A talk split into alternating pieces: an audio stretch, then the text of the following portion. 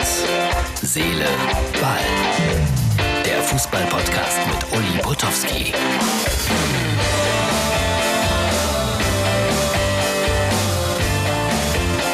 Hallo, Herz, Seele, Ballfreunde. Es ist Donnerstag. Ja, die Menschen machen sich wieder große Sorgen.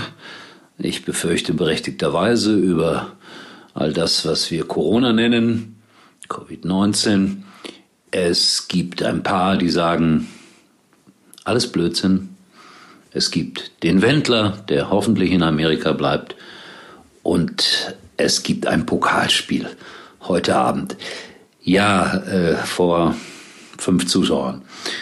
Düren, der erste FC Düren trifft auf den FC Bayern München. Die haben natürlich den, das Heimrecht getauscht, weil Düren hätte das im Leben mit den Hygienevorschriften nicht hinbekommen, respektive das würde viel Geld kosten. Und in München sind die mehr oder weniger automatisch vorhanden. Äh, es wird eine einseitige Sache werden. Wir haben gestern schon kurz drüber gesprochen. Und Nübel wird wohl im Tor spielen dürfen. Und äh, man hat eindeutig gesagt, also Elfmeterschießen hätten sie nicht geübt. Hm, wenn sich das nicht mal recht. Nein, brauchen wir nicht drüber diskutieren. Das Spiel kann nur eine Mannschaft gewinnen, auch wenn der FC Bayern mit einer B-Mannschaft antreten wird. 19 Uhr Sky und Sport 1. Alle warten drauf. Ich war heute, also ich nehme es mal einen Tag vorher auf, muss das immer erklären, am Mittwoch in Ettlingen. Und äh, einer meiner Jobs besteht ja darin, Vorträge zu halten und habe heute Morgen bei der Firma Encom, eine Computerfirma, einen Vortrag gehalten, so zum äh, Thema Motivation, Shitstorm, Steine aus dem Weg räumen.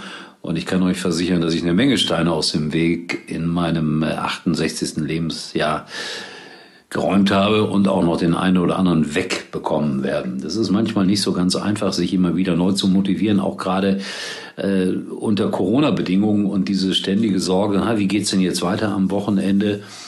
mit der Arbeit dürfen wir überhaupt ins Stadion. Jetzt haben wir so ein, eine Bescheinigung bekommen, dass wir sozusagen systemrelevant sind und deshalb reisen dürfen und auch äh, wenn man dann möglicherweise aus München kommt, was ich Gott sei Dank nicht tue, dass man dann irgendwo übernachten darf.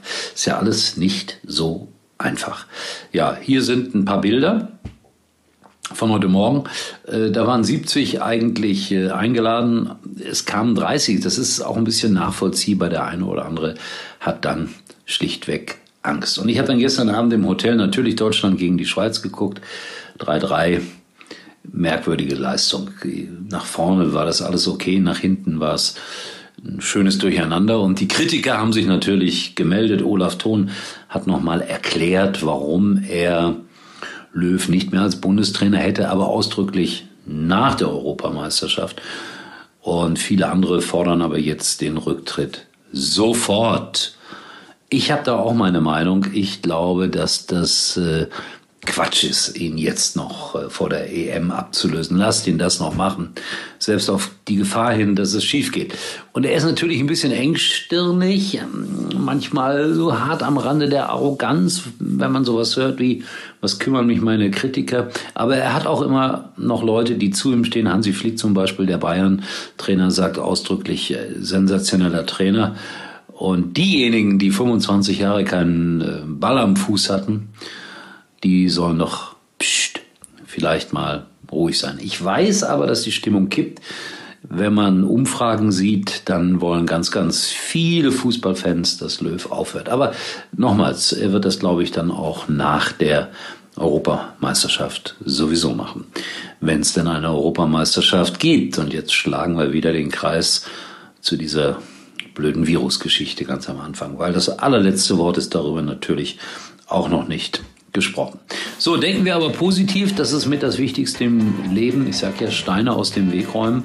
Das war mein Motto gewesen heute Morgen in Ettlingen. Und ich wünsche euch einen schönen Donnerstag, ausdrücklich ein schönes Pokalspiel. Und wir werden dann in der nächsten Ausgabe von Herz, Seele, Ball alle Torschützen nennen. Von Düren. Das sind die der ältesten Holztribüne in Deutschland.